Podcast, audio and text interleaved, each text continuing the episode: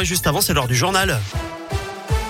Le journal préparé et présenté par Colin Cotte maintenant. Bonjour Colin. Bonjour Eric, bonjour à tous. Et à la une de l'actualité, de blessés dont un grave hier soir sur la départementale 933, genouilleux dans l'un, la limite avec le Rhône. Une voiture a percuté de plein fouet un calvaire sur le bord de la route. Les deux victimes, deux femmes de 17 et 53 ans, dû être désincarcérées par les secours. La jeune femme a d'ailleurs été évacuée par hélicoptère dans un hôpital de la région lyonnaise, sa mère étant hospitalisée à Villefranche. Un chèque de 600 000 euros, c'est ce que réclame l'agglomération de Bourg-en-Bresse l'État. Lundi, les élus de Grand Bourg ont validé la demande de compensation de l'intégralité des dépenses avancées pour le fonctionnement du vaccinodrome à Interexpo depuis le 1er juin. Une somme qui correspond, d'après l'agglomération, à la location du site aux charges de personnel ainsi qu'à l'achat des différentes fournitures. À retenir également aujourd'hui le début de la quinzaine citoyenne à Bourg-en-Bresse jusqu'au 18 octobre. À partir d'aujourd'hui, plusieurs réunions euh, publiques entre habitants et élus municipaux seront organisées euh, dans différents quartiers de la ville pour évoquer les sujets qui les préoccupent au quotidien. Ça commence ce soir à 18h30 à l'école Charles Perrault de Bourg pour les secteurs Grand Chal, Cimetière et Alimentec. Dans l'actu également, les gens du voyage victimes de discrimination systémique en France. Conclusion du rapport de la défenseur des droits Claire Edon publié ce matin.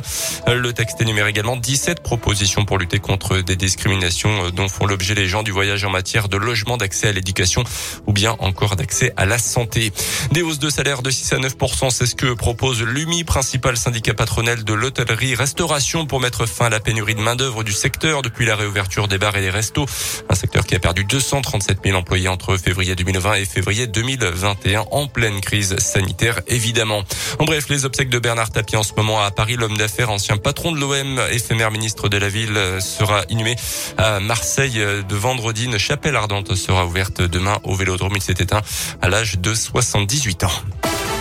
Le basket et la GL veut confirmer à Limoges après sa victoire à Pau lors de la première journée. Les Bressans enchaînent avec un deuxième déplacement.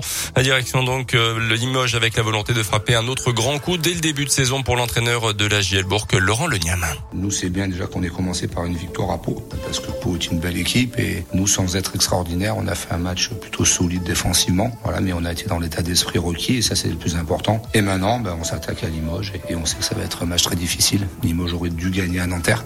Ils ont fait un très bon match. Donc ils vont, ils vont avoir soif de, revanche et avec leur premier match à domicile, ils vont vouloir vraiment euh, s'imposer. Donc à nous d'être prêts pour euh, essayer de, refaire une belle performance à l'extérieur.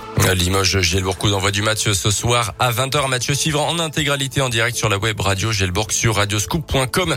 Et puis un petit mot de football avec euh, le début des demi-finales de la Ligue des Nations Italie-Espagne à 20h45 ce soir avant Belgique-France demain soir à Turin.